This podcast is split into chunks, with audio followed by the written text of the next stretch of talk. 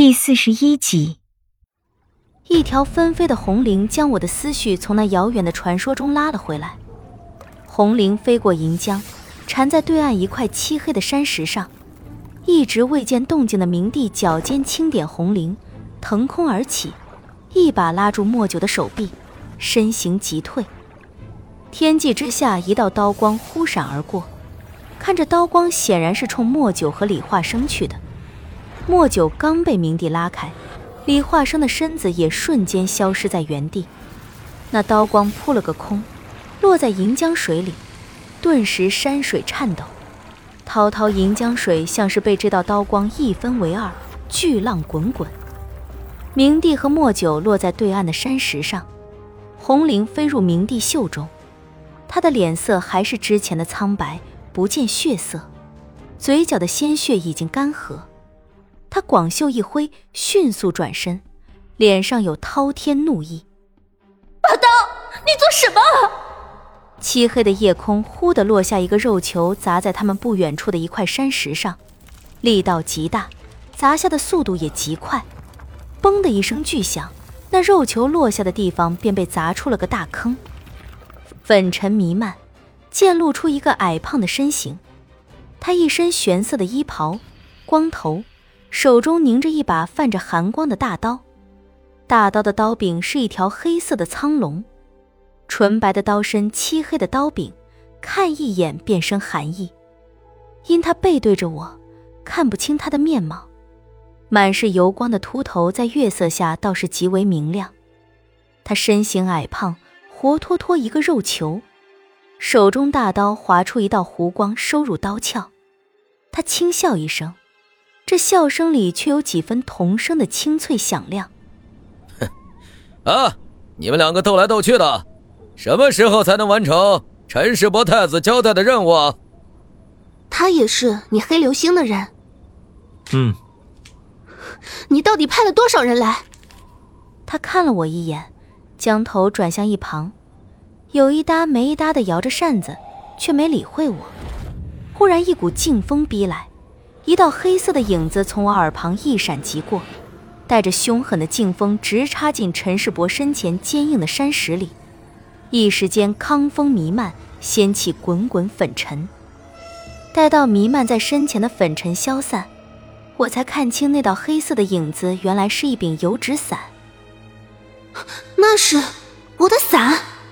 半昏半浊的空气里出现了一道模糊的身影，衣角微动。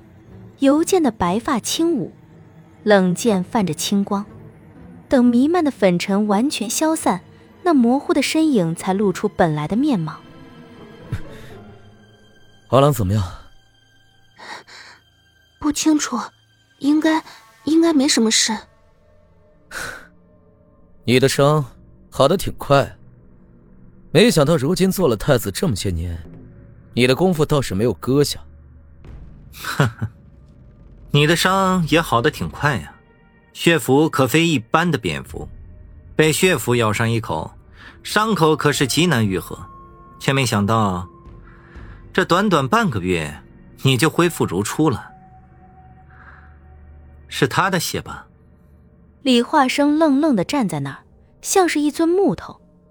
只见明帝、莫九和那刚刚到来的霸刀相继飞来，单膝跪地。太子。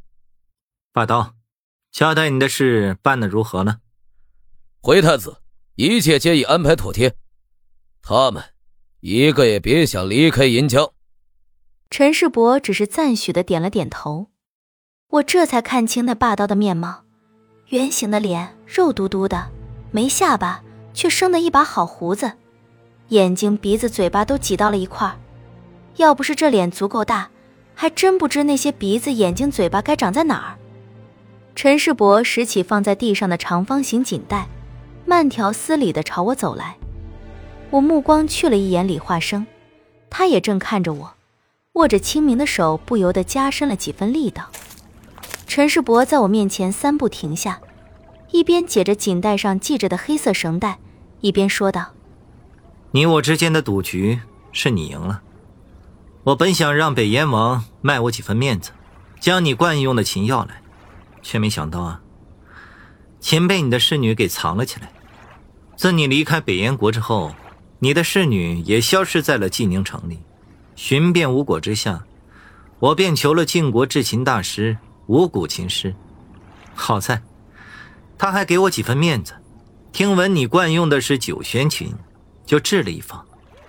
以后的千万里路，没个东西消磨也是难挨。收下吧。说着，将一方崭新的九弦琴取出锦带，递到我面前。